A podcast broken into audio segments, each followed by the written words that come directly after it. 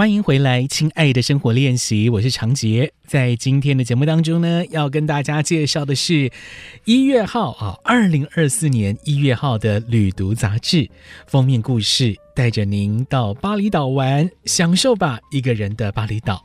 为大家邀请到《旅读》杂志的企划编辑黄燕玲，燕玲你好。唐姐好，各位听众好，我是燕玲。燕玲这一次为大家带来巴厘岛的这个专题，要分成呃加减还有零哈，归零哈，正负归零这样子哈。对，用这样的方式来介绍巴厘岛。巴厘岛其实是台湾人还应该说是蛮爱去的、蛮熟悉的一个岛屿哈。嗯，那你们在做巴厘岛这个专题，会不会觉得说啊，呃，很多台湾人都去过了，为什么还要再做巴厘岛呢？会不会有这样的一个疑问？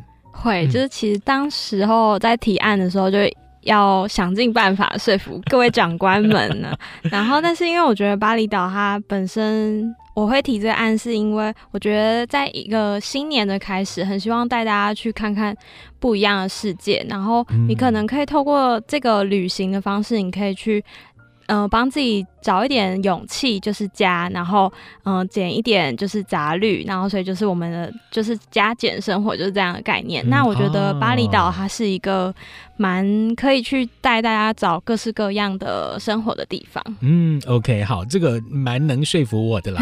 就是说，我们来到了一个新的年度，通常来讲都会、嗯、呃数算一下去年二零二三年自己做了哪些事，还有哪一些想要进步的地方，然后。许下二零二四年的新的一年的这个愿望嘛，对不对？这就是一个加减归零的过程。对，可能在新年的时候都有这样的需要做这样的一个仪式，来开启未来的三百六十五天。哎，今年是三百六十六 啊，开启新的一年了啊。所以呢，特别以这样的加减归零的态度。带大家游玩巴厘岛，而且呢，诶，我看在这一次的介绍当中哦，其实有蛮多行程算是台湾人去巴厘岛玩。比较少去接触的哈，对对对啊，所以你不是冷饭热炒啊，而是给大家更新、全新的感受。嗯，好，那你诶一开始介绍这个巴厘岛是从电影出发嘛？哈，对、嗯，你喜欢看电影？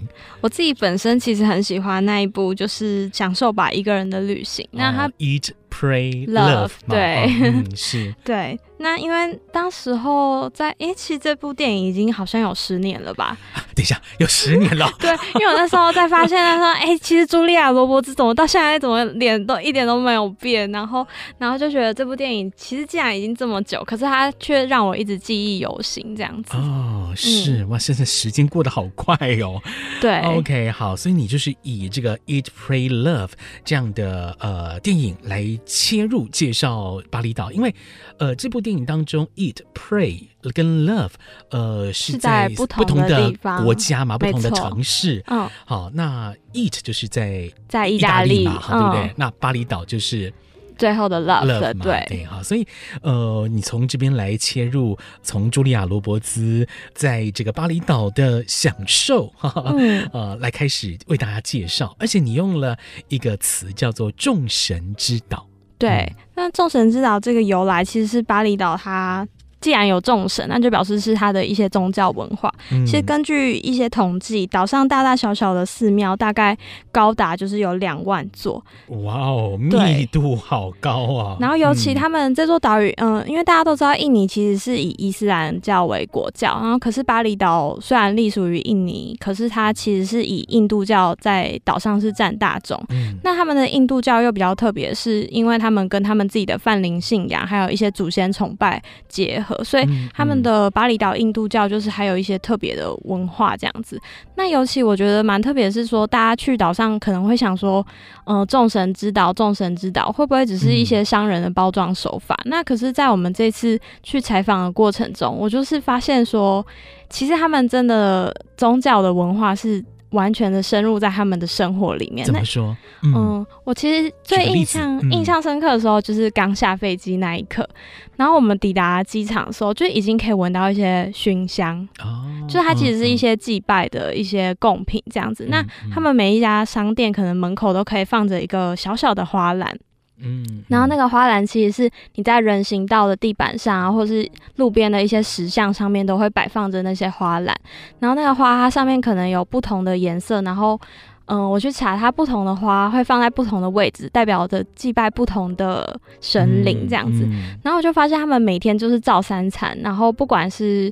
什么年纪的人都会去摆放那个祭拜那个贡品，那我就发现说，哎、欸，其实台湾我们常常会说我们的寺庙庙宇的密度很高，嗯，然后我们的文化，呃，宗教文化其实也是很兴盛，可是我却发现说，他们这种文化好像又比我们更强盛的那种感觉，就是大家把宗教文化融融入在他们的生活里面，是是，嗯、我们可能是逢年过节 会比较明显、呃，会比较明显啊，嗯、那他们是每一天都行礼如仪哈。对都是这样子去祭拜他们的神明，嗯、哦，所以你觉得他们的这个众神之道其实名副其实？我觉得名副其实，哦、其实而且这个众神之道它的。这样的背景，就是也孕育出接下来说，我们可能对于他们岛上一些嗯户外活动，或者是、嗯嗯、或是在他们的一些现在很兴盛的一些瑜伽啊，或是一些课程等等，都是跟他们这样子的宗教信仰所孕育出他们一些很独特的氛围。是，那因为巴厘岛，我记得巴厘岛是有进入这个 UNESCO 联合国教科文组织的这个世界遗产嘛，对不对？对，没错。对，然后。他们的世界遗产有一个名称叫“三界和谐”，对一个词汇哈 叫“三界和谐”啊。对，这个“三界和谐”是什么意思？是哪三界？是三界和谐，嗯，跟大家说明一下。它其实是呃神跟人还有自然环境，就是和.就是他们是一个我们神跟人，人跟自然，然后三者之间交织出一个很和谐的环境，所以他们就是一直是以这样的哲学去。进行他们的生活，所以他们其实不不论是在建筑啊，或者是嗯建筑或是寺庙，然后还有一些文化，嗯、他们都是会以这个概念去进行。像岛上比较有名，就是刚刚长姐有提到说有被列入教科文组织的那个是稻田，他们是以稻田去做。登记这个世界遗产，那它其实是就是它整个稻田系统，它是一个非常大的水稻梯田的系统。它这个水稻梯田系统里面可能就是包含了一些寺庙或是一些乡村，然后重要的是它的灌溉设施。嗯嗯，那他们为什么这个灌溉只是灌溉设施，可是为什么可以登记成世界遗产？嗯，其实就是因为说他们在好几千年前的时候，他们就觉得说，嗯，有点像是我们现在就是。永续发展的概念，嗯嗯、就是我们要尊重这块土地，所以我们会。呃，联合周遭的村庄一起去开会，说，哎、欸，今天这个水源它从哪边开始发起，然后一直到下游，那我们要怎么轮流让每一块田都可以有灌溉的机会？然后同时在发展这些资源分配，对，没错，嗯、发展的过程中的时候，我们又必须就是注意到说，嗯、呃，原本的寺庙不能动到它，然后原本的村庄你也要尊重在那边生活的人们，这样子，嗯，嗯，是是，所以呃，从这样的一个水梯田的。呃，运作跟整个灌溉水源哈相关的这个社区社群的协调。对、哦，整个和谐共生啊，所以呃，这样的一个梯田文化算是巴厘岛一个独特的象征了啊。嗯、也可以看到从以前流传到现在的关于天地人啊，天人跟环境，嗯、环境或许我们用地这个方式来称呼哈、啊，对就是天地人这样的一个和谐共处的这个相处之道哈，啊嗯、环境利用之道了啊。对，那所以在这一次的封面故事当中。呃，燕玲呢，也就带大家来到这个水稻田来骑行。你是用脚踏车吗？嗯嗯、对，其实骑骑脚踏车啊。我们在岛上都可以发现四周其实都有很多稻田梯田，所以大家其实。嗯、呃，比较有名的，大家可能会去打卡乌布的一些水稻梯田，嗯、就是德哥拉朗梯田，嗯、那边有很多的完美咖啡厅，嗯、就是很多大家都 会去那边荡秋千啊，啊然后或是一些鸟巢那边拍照这样。嗯、那我们这次比较特别是想说找一个就是比较运动类型或是休闲活动这样。那我们这次就是有。有分，嗯、呃，在水稻梯田的环境，就是你又想要看水稻它很壮阔的美景，嗯、那同时我们后我们也可以去骑脚踏车这样。那我们这次配合行程的话，我们是跟嗯呃酒店去做配合。那酒店他们蛮蛮常当地的一些酒店会提供这样的行程。那如果参加 tour 就比较方便。对对对对。那我们这次就蛮特别的是，我们住在嗯、呃、比较靠近海神庙地区的尼加拉哈，我们先暂且这样翻译的这家酒店。那它其实距离海神庙大概骑脚踏十分钟，所以我们就是在早上清早的七点的时候吧，然后我们就是沿着酒店，然后一路沿着稻田啊，然后就是看着稻田的美景，然后一路向海那边骑过去，然后我就觉得那样的体验蛮特别的，惬意啊，对，很惬意，就完全就是实现我就是看电影的那种感觉。好，这个是呃，在这一次一月号的《旅读杂志》封面故事当中，推荐大家可以到巴厘岛去尝试的稻田骑行啊。这个或许问问饭店有一些 tour 可以参加。嗯、除此之外呢，在加冒险勇气的这个部分，还为大家介绍了火山徒步嗯旅行、嗯、哇。好，等一下呢，我们在下一段节目就再继续请教《旅读杂志》的企划编辑燕玲，请燕玲跟大家分享这一次她到巴厘岛火山徒步旅行的一些感想心得。马上回来。Say I can, say I can, and I will change. Your I see，这奇迹会出现。I see 九七。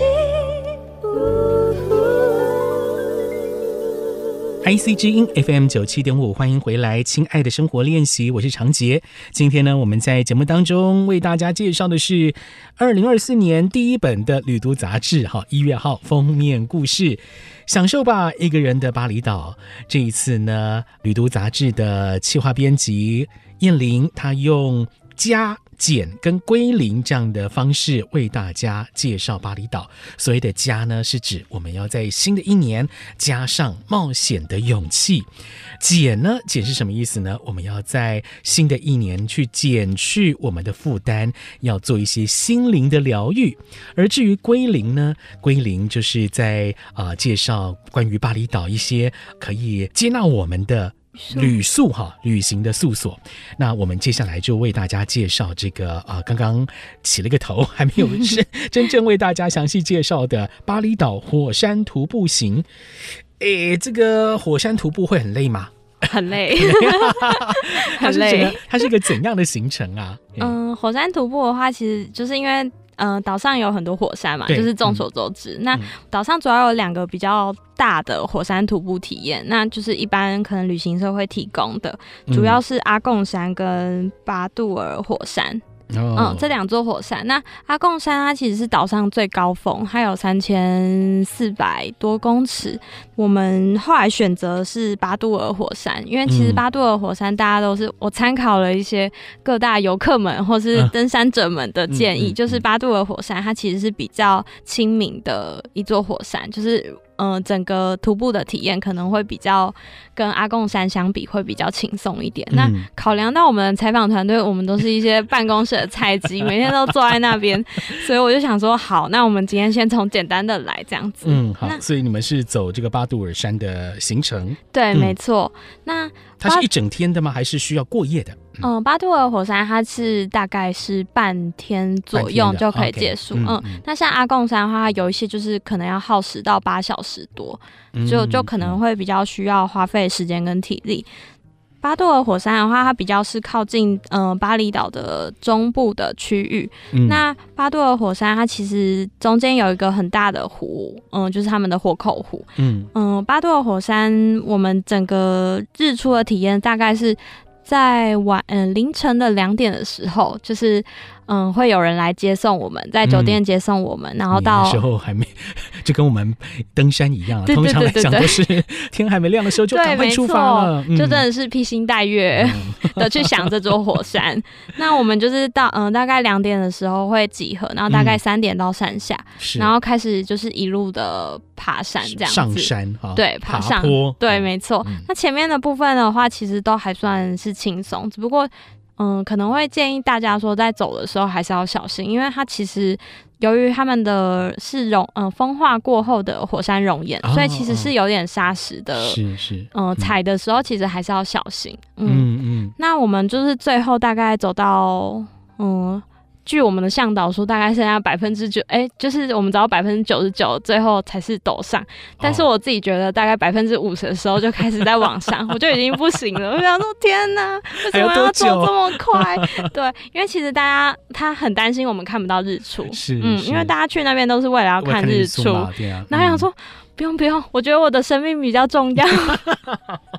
那你有看到日出吗？有，还是有啦？有，真的很壮观，嗯、因为是盯上去了哈。对，没错，我们就后面就是用冲的在跑跑过去这样子。